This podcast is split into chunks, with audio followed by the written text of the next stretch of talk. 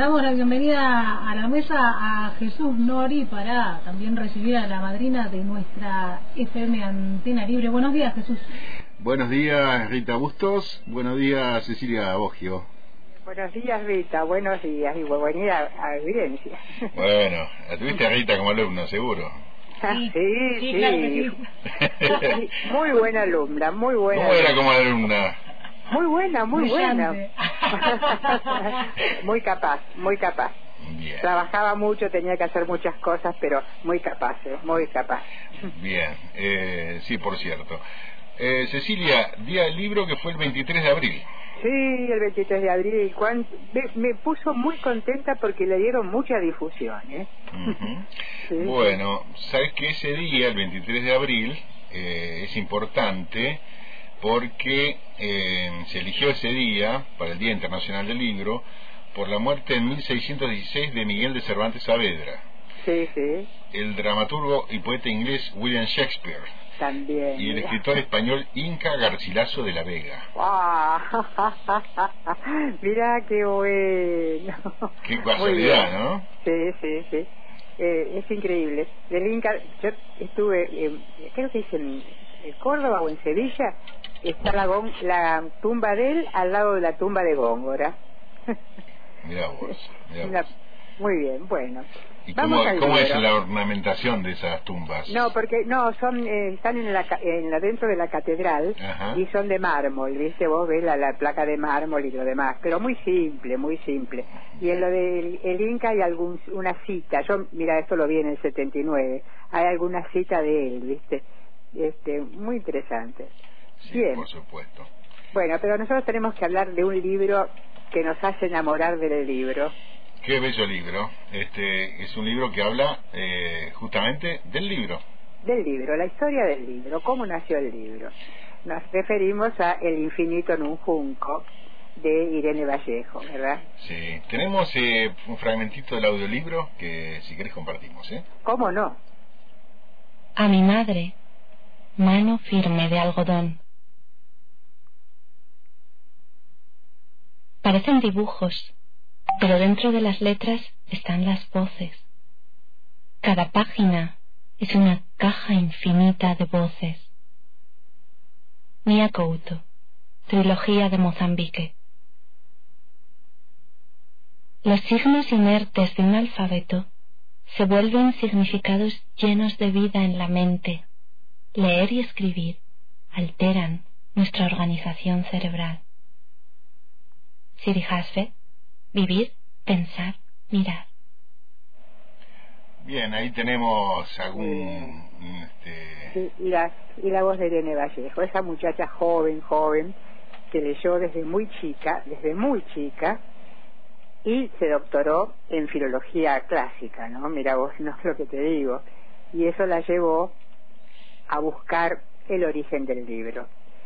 Lo curiosísimo de este trabajo, que yo lo recomiendo a todo el mundo, que es un libro para leer lentamente, gozándolo, es que es un ensayo, pero un ensayo totalmente distinto al ensayo que los lectores estamos acostumbrados, como un texto medio académico que da la posición del autor que escribe acerca de un libro, de, cualquier situación. Acá ella decide hacer un ensayo para que lo lea todo el mundo. Y entonces se mete ella como autora en su experiencia lectora. Y entonces tiene que recurrir, por supuesto, a quienes le dieron la idea de este libro. ¿Y sabes quiénes son? Que recordámelo, Cecilia. Jorge Luis Borges y Mangel, el autor de Historia de la Lectura. Alberto Mangel. Alberto Mangel. La Biblioteca de Babel e Historia de la, de la Lectura son, o de la literatura, ¿no? La Historia de la Literatura, son los dos libros básicos que ella consultó. Y a eso le agregó su experiencia de lectora, pero también su experiencia, a ver, de le gusto por la música moderna, lectura de distintas épocas, y llega hasta cuando el libro se consolida con el Imperio Romano, ¿no?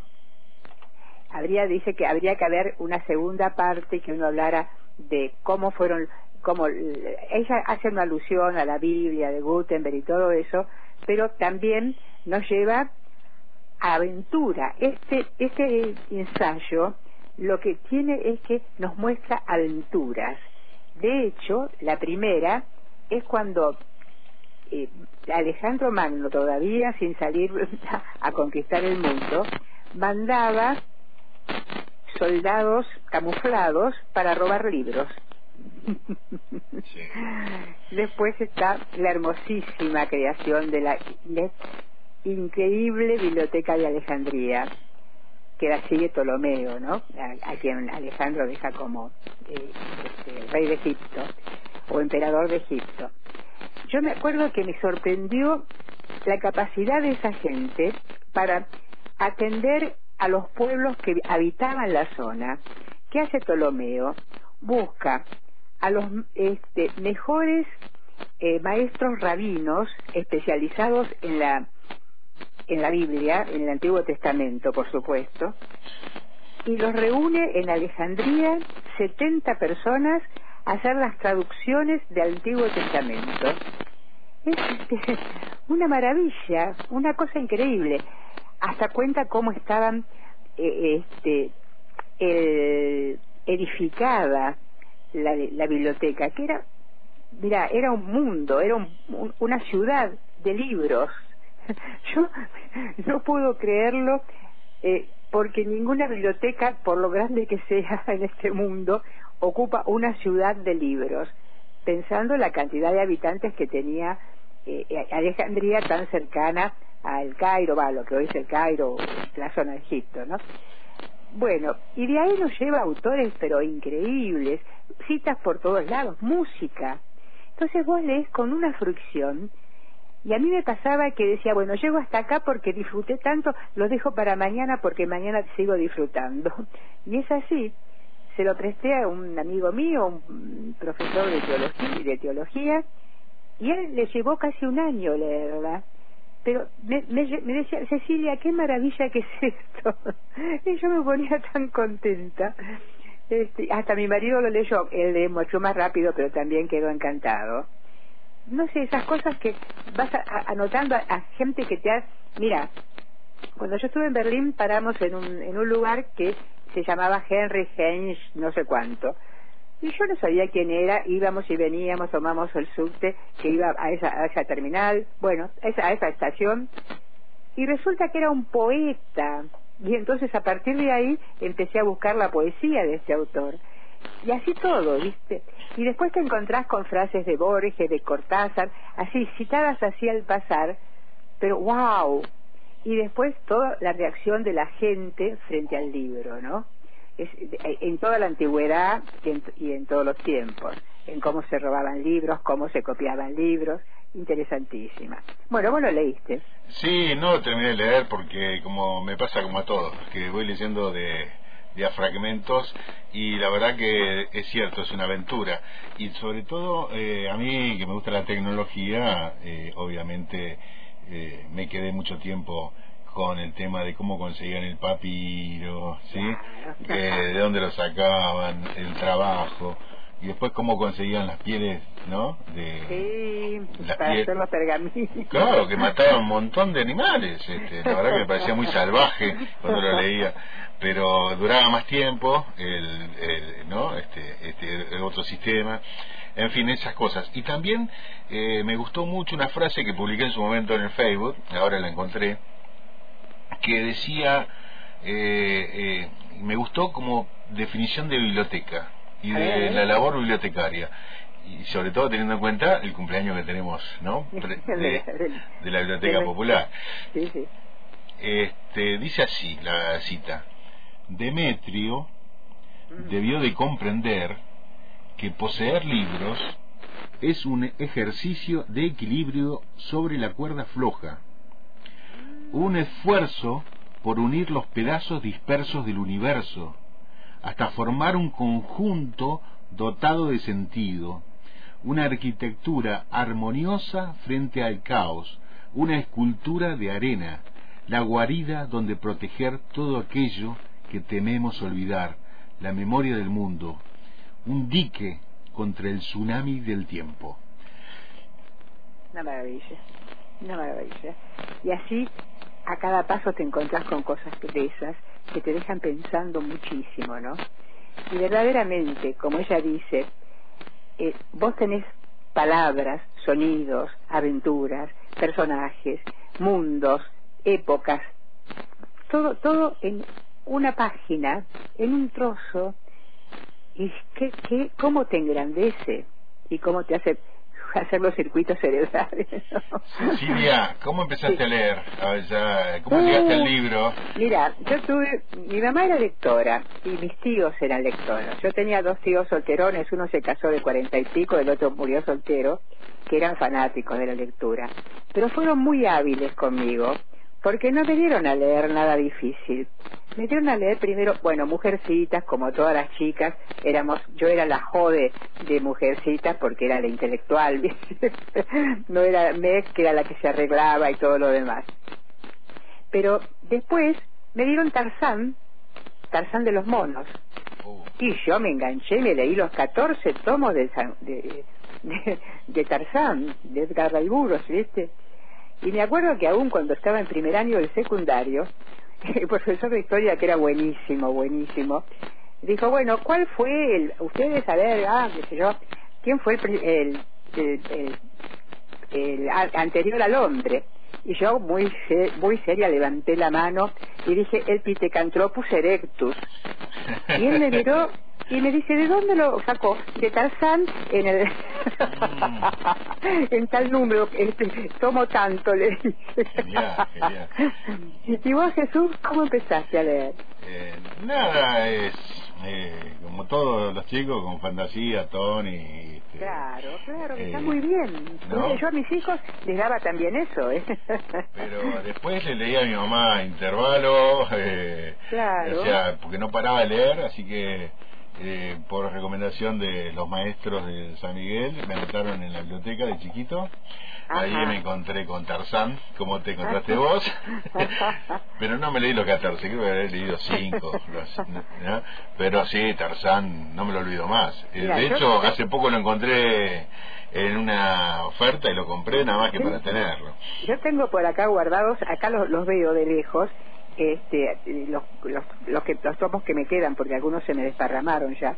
Y me acuerdo, mi papá vivía, papá murió en el 82, me decía, pero ¿cómo una profesora va a tener esos libros ahí? y por, por lo que te hicieron vivir, ¿no? Claro, Igual que Sandokan, Emilio Salgari, Bueno, a mí me aburría. Vos sabés que me aburría Salgari, me parecía demasiado descriptivo. Yo quería acción, acción. No, yo, yo me copé con Salgari. Sí, sí. Pero después también tuvo mucho que ver la escuela. Yo te contaba esto de una amiga mía que ya falleció, que éramos compañeras de, de, colegio primario, ¿no? Y en uno de los libros de lectura de la escuela había una, una poesía de Amado Nervo, que era Enciende tu lámpara. Y nosotros tuvimos durante toda nuestra vida ese lema, Enciende tu lámpara. Y después ahí explicaba por qué Amado Nervo decía que había que encender la lámpara. Es decir, uno va tomando cosas que le llegan mucho al corazón y, y eso me lo dio la escuela, que eh, no sé qué libro de lectura sería, esos no los guardé, pero mira vos, ¿no? Y después, bueno, ya cuando vas al, al secundario ya empezás a ver otra cosa.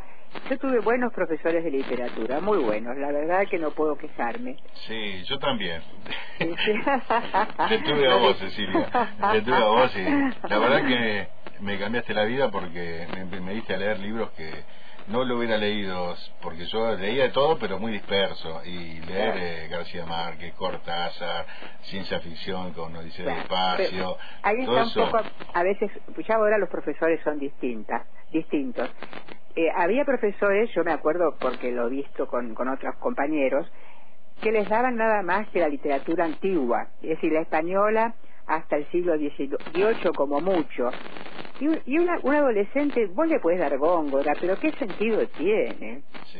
¿Te das cuenta? Y entonces uno va dándome, yo me acuerdo cuando tuve, yo di poca literatura española, me gustaba más dar en quinto año literatura hispanoamericana. Pero en el secundario vi, eh, empecé a dar, dimos el CIP, pero como guerra de botín. Entonces era muy interesante eso. Y después me puse a leer en clase el, el Lazarillo de Tormes. Y cada tres palabras tenía que aclarar una. Eso es imposible leerlo. Entonces, ¿qué hice? Pasé al siglo XX y empezamos con las novelas de la, la, Guerra Civil Española o empezamos con Miguel de Unamuno y la cosa fue muy distinta, muy distinta y los chicos se engancharon. Me acuerdo que me hiciste leer La Mala Hora, ah, un libro chiquito de García Márquez y lo leí en, en invierno y mientras lo leía me moría de calor.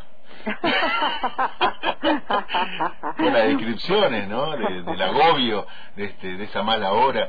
Eh, y dije, qué bárbaro. ¿Cómo puedo tener, no? Sufrir el calor que sufre este tipo y estoy en invierno abrigado al lado de la tufa, ¿no? Qué bárbaro. Interesantísima, mira, es así. Y aún ahora, viste, uno, hay autores que te maravillan, otros que son pasables o cosas por el estilo, porque uno tiene que conocer un poco de todo. Pero hay esos que vos decís, bueno, a este lo voy a seguir y entonces empezás a leer dos o tres obras de él.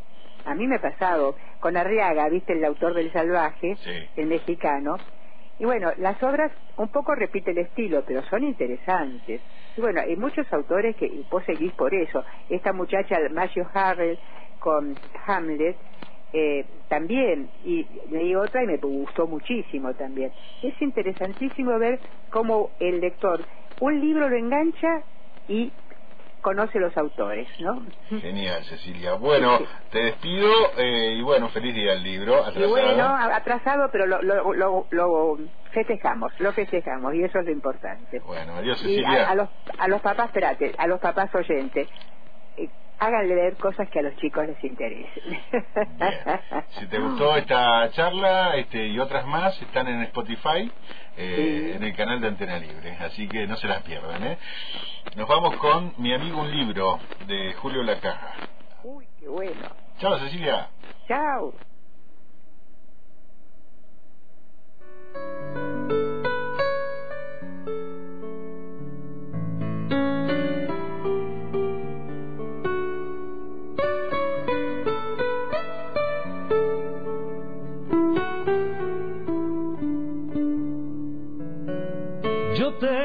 De amigo un libro, con él celebro mis años,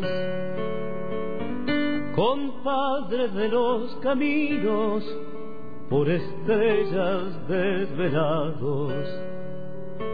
Las verdades que uno busca siempre vienen de su mano al final de cada día solemos charlar un rato, porque hay dudas que aparecen y hay que ponerlas en claro.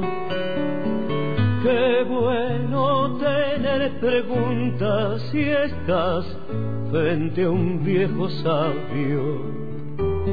Él me ha dicho que a este mundo hay que amar y protegerlo. Cada uno de nosotros merece estar bajo el cielo. Repartir luz en las sombras, rienda suelta hacia los sueños. Yo tengo de amigo un libro